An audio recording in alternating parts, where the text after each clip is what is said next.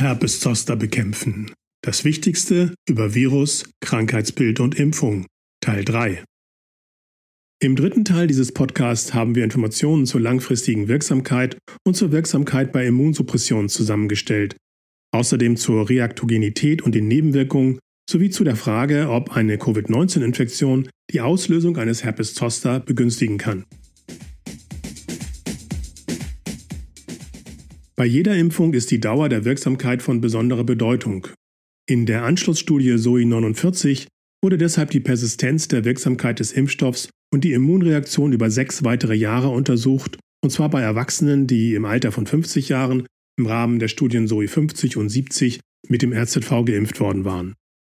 Für die Studie, die voraussichtlich 2023 beendet sein wird, werden jährlich die Wirksamkeit des RZV gegen Herpes Zoster ab Jahr 6 nach der Impfung und die Konzentration der Anti-Glykoprotein-E-Antikörper sowie die Zahl der Glykoprotein-E-spezifischen CD4-2 plus T-Zellen ab Jahr 5 nach der Impfung bewertet.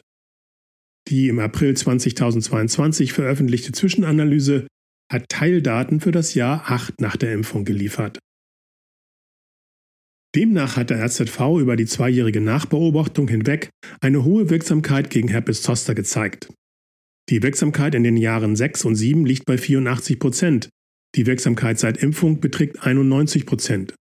Die humorale und zelluläre Immunantwort bleibt über die Beobachtungszeit von insgesamt 7,1 Jahren nach der initialen Impfung stabil und hoch. Die Daten zeigen, dass die geometrischen Mittelwerte der Antiglykoprotein-E-Antikörperkonzentration und die mittleren Häufigkeiten von Glykoprotein-E-spezifischen T-Zellen ein Plateau erreichen, das etwa sechsmal so hoch ist wie die Werte vor der Impfung. Das deutet darauf hin, dass der klinische Nutzen des RZV bei älteren Erwachsenen für mindestens sieben Jahre nach der Impfung erhalten bleibt, nach einer mathematischen Modellierung sogar für bis zu 20 Jahre.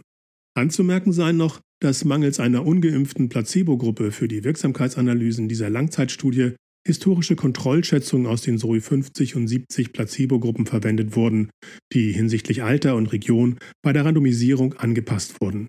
Die Wirksamkeit des Impfstoffs wurde berechnet und die 95% Konfidenzintervalle auf der Grundlage der Varianz der beobachteten Population in dieser Studie geschätzt, wobei die historische Kontrolle als konstant betrachtet wurde. Zur Wirksamkeit bei Immunsuppression. Die Inzidenzrate von Herpes zoster ist bei Personen mit Erkrankungen oder Therapien, die die Immunfunktion einschränken, bekanntlich sehr hoch.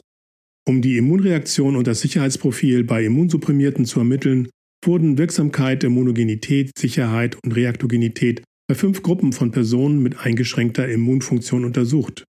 Dies waren Personen, die eine autologe Stammzelltransplantation erhalten hatten, Personen, die eine Nierentransplantation erhalten hatten, Personen mit hämatologischen Melanomen nach oder während einer Chemotherapie, Personen mit soliden Tumoren vor oder zum Start einer Chemotherapie und Personen mit einer HIV-Infektion. Immunsupprimierte ab 18 Jahren erhielten dazu im Abstand von ein bis zwei Monaten randomisiert zwei Dosen des RZV-Impfstoffs oder Placebo. Die mediane Nachbeobachtungszeit betrug 21 Monate. Im Ergebnis zeigte sich eine akzeptable Reaktogenität mit Überlegenheit gegenüber Placebo bei der humoralen und bei der zellvermittelten Immunantwort und bei der Impfstoffwirksamkeit. Bei Empfängern einer autologen hämatopoetischen Stammzelltransplantation wurde mindestens eine Herpes-Zoster-Episode bei 49 Impfstoff- und 135 Placebo-Empfängern bestätigt. Bei Teilnehmern mit hämatologischen Malignomen wurden zwischen 30 Tage und 12 Monate nach der zweiten Dosis zwei Herpes-Zoster-Fälle gemeldet. Hinsichtlich der möglichen Nebenwirkungen bei Immunsupprimierten zeigt der RZV ein akzeptables Sicherheitsprofil bei Erwachsenen ab einem Alter ab 50 Jahren und bei Immunsupprimierten ab 18 Jahren. Ein Einfluss auf die Grunderkrankung bestand dabei nicht, Schwerwiegende unerwünschte Ereignisse, Todesfälle und potenzielle immunvermittelte Erkrankungen waren in den Gruppen RZV und Placebo vergleichbar, wobei die schwerwiegenden unerwünschten Ereignisse meist mit der Grunderkrankung in Verbindung standen. Zu den Impfungen bei Immunsupprimierten allgemein. Grundsätzlich können bei Immundefizienz und Immunsuppression alle von der STIKO empfohlenen Impfungen vorgenommen werden. Vor allem bei Personen ab 60 Jahren sollten natürlich die Empfehlungen zum Schutz der Pneumokokken, Herpes zoster und die jährliche Influenza-Impfung beachtet werden. Und wichtig ist auch der Impfschutz bei immunsupprimierten Personen mit anderen gesundheitlichen Risikofaktoren. Steht nun eine immunsupprimierende Therapie bevor, sollten die Lebendimpfstoffe spätestens vier Wochen vorher und Totimpfstoffe zwei Wochen vorher geimpft werden. Der Immunstatus für das Varicella-Zoster-Virus sollte zudem geprüft und bei Seronegativität eine Immunisierung erst gegen Varicella zoster und dann gegen Herpes zoster vorgenommen werden. Natürlich sollte dem eine individuelle Risikonutzenabwägung vorausgehen, denn Lebendimpfungen bei Immunsuppression können ja auch mal kontraindiziert sein. Anders als beim zugelassenen Lebendimpfstoff gegen Herpes zoster ist Immunsuppression also keine Kontraindikation für eine Impfung mit dem RZV. Bei Personen, die wegen Krankheit oder einer Therapie immundefizient oder immunsupprimiert sind oder werden könnten und die von einem kürzeren Impfschema profitieren würden, kann die zweite Dosis ein bis zwei Monate nach der ersten Dosis verabreicht werden. Nach demselben RZV-Impfschema können auch Personen geimpft werden, die zuvor mit einem attenuierten Herpes-Zoster-Lebendimpfstoff geimpft wurden. Zur Reaktogenität und den Nebenwirkungen. Für die Beurteilung der Reaktogenität des RZV wurden bei den Teilnehmern der Studien SOI 50 und 70 die Impfreaktionen innerhalb von sieben Tagen nach der Impfung ermittelt. Dafür wurden unerwünschte lokale und allgemeine Symptome für beide Dosen des RZV-Impfstoffschemas erfasst. 81,5 Prozent der Berichte beschrieben Reaktionen an der Injektionsstelle mit Symptomen wie Schmerz und Rötung, die drei bis vier Tage anhielten. Langfristige, schwerwiegende, unerwünschte Ereignisse wurden nicht identifiziert. Die meisten Teilnehmer, die nach der ersten Dosis keine Reaktion gezeigt hatten, zeigten auch nach der zweiten Dosis keine Reaktion. Teilnehmer, die nach der ersten Dosis eine Grad 3 Reaktion gezeigt hatten, hatten nach der zweiten Dosis eine geringere oder gar keine Reaktion mehr gezeigt. Grad 3 Reaktionen sind übrigens Schmerzen, die die Alltagsaktivitäten verhindern, sowie Rötung oder Schwellung von mehr als 10 cm Durchmesser. Von den Teilnehmern, die nach der ersten Dosis keine lokalen unerwünschten Ereignisse berichtet hatten, wiesen nach der zweiten Dosis nur 1,6 Prozent eine lokale Auswirkung vom Grad 3 auf. Von den Teilnehmern, die nach der ersten Dosis keine allgemeinen unerwünschten Ereignisse berichtet hatten, beschrieben 2,9 Prozent nach der zweiten Dosis eine allgemeine Auswirkung von Grad 3.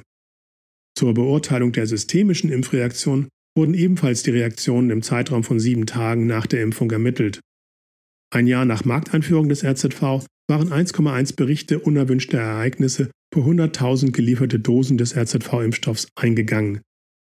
95,3 Prozent der Ereignisse waren nicht schwer und stimmten mit dem aus klinischen Studien bekannten Reaktogenitätsprofil überein. Dazu gehören Schüttelfrost und Fieber bei der SOI 50-Studie bei einer mittleren Dauer von ein bis zwei Tagen und bei der SOI 70-Studie Schüttelfrost ebenfalls mit einer mittleren Dauer von ein bis zwei Tagen. Die meisten erhobenen unerwünschten Ereignisse bei der Placebo-Gruppe und der mit dem RZV geimpften Gruppe in jeder Studie beruhten übrigens auf Impffehlern. Insgesamt ergab sich eine vergleichbare Sicherheit mit Placebo. Nun noch zur Frage, ob eine Covid-19-Infektion das Risiko für einen Herpes zoster erhöht.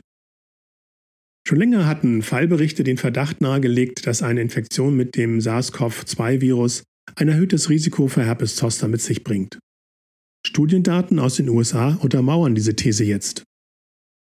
In einer retrospektiven Kohortenstudie, die auf über 1,8 Millionen Datensätze aus verschiedenen US-Datenbanken zurückgriff und Aufschluss über Fallmeldungen, Hospitalisierungsraten und Medikation zuließen, analysierte das Team um Bavasar und Kollegen, ob sich ein Zusammenhang mit einer Covid-19-Infektion und einem Herpes zoster herstellen lässt. Primär wurde nach Zoster-relevanten Korrelationen zwischen Personen ab 50 Jahren mit und ohne SARS-CoV-2-Infektion gesucht.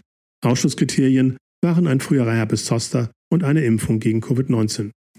Im Verhältnis 1,4 wurden knapp 400.000 Personen mit einer Covid-19-Infektion über 1,57 Millionen Personen ohne Covid-19-Infektion gegenübergestellt und mittels Poisson-Regression verglichen. Alter, Geschlecht und Risikofaktoren wie Vorerkrankung wurden dabei natürlich berücksichtigt.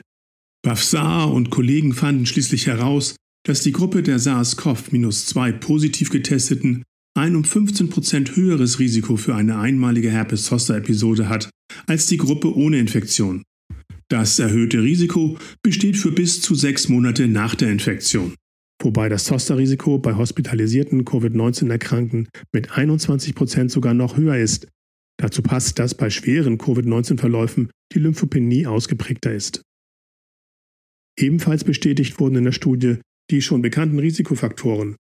So steigt das Risiko einer Herpes-Zoster-Erkrankung auch laut dieser Studie mit dem Alter und Vorerkrankungen an. Ebenso sind Frauen häufiger betroffen als Männer. Um die Robustheit der Studiendaten abzusichern, wurden mit denselben Einschlusskriterien auch der Zusammenhang zwischen Frakturen und einer Herpes-Zoster-Episode verglichen. Es zeigte sich bei den über 50-Jährigen mit und ohne Fraktur keine signifikante Korrelation. Dabei wurden diejenigen Frakturen nicht berücksichtigt, die typischerweise auf Osteoporose rückschließen lassen. Aufgrund der hohen Anzahl der Personen in dieser retrospektiven Studie, insbesondere in der Alterskohorte 50 bis 64 Jahre, konnte ein signifikant erhöhtes Risiko in dieser Alterskohorte und ein nicht signifikant erhöhtes Risiko bei den über 65-Jährigen gezeigt werden. Dies kann an der geringen Anzahl der Teilnehmer dieser Studie in diesem Alter und an dem ohnehin deutlich höheren Risiko in dieser Altersgruppe liegen. Nach Angaben der Autoren ist diese Studie zwar nicht vollumfänglich repräsentativ, da insbesondere sozioökonomische Aspekte limitierende Faktoren darstellen könnten, die wegen der Datenlage nicht berücksichtigt wurden. Babasar und Kollegen betonen aber ausdrücklich, dass Herpes Zoster eine impfpräventable Erkrankung ist und sich somit die Gefahr einer Folgeerkrankung nach einer Infektion mit Covid-19 deutlich mindern ließe. Zusammenfassend lässt sich nun Folgendes sagen. Der RZV-Totimpfstoff wurde durch die Kombination des Varicella-Zoster virusspezifischen Antigens Glykoprotein E mit dem Adjuvantsystem AS01B entwickelt, um eine antigenspezifische zelluläre und humorale Immunantwort nach Varicella-Zoster-Virusinfektion in der Kindheit zu induzieren. Während der klinischen Entwicklung wurden mehr als 14.000 Impfstoffdosen verabreicht. Nach der Markteinführung von Oktober 2017 bis Februar 2019 waren es 9,3 Millionen.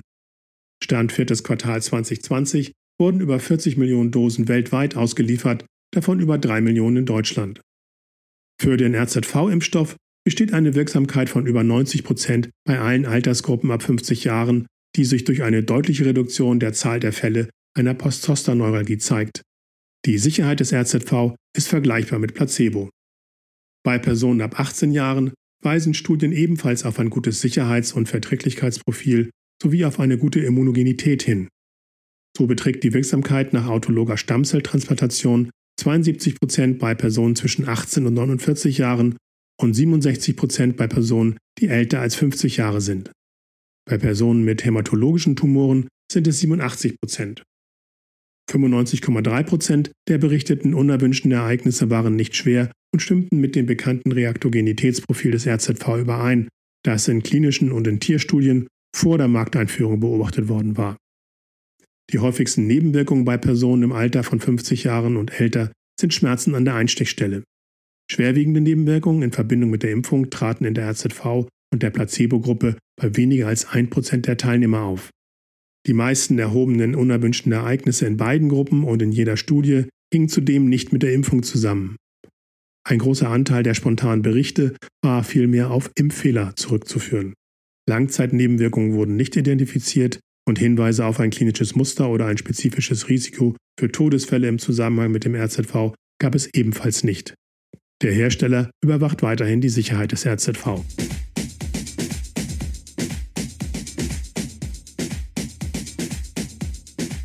Das war der dritte Teil dieses Podcasts. In Teil 4 geht es in einem Exkurs um die wichtigsten humanpathogenen Herpesviren und was sie für die Menschen bedeuten. Vielen Dank fürs Zuhören und bis zum nächsten Teil.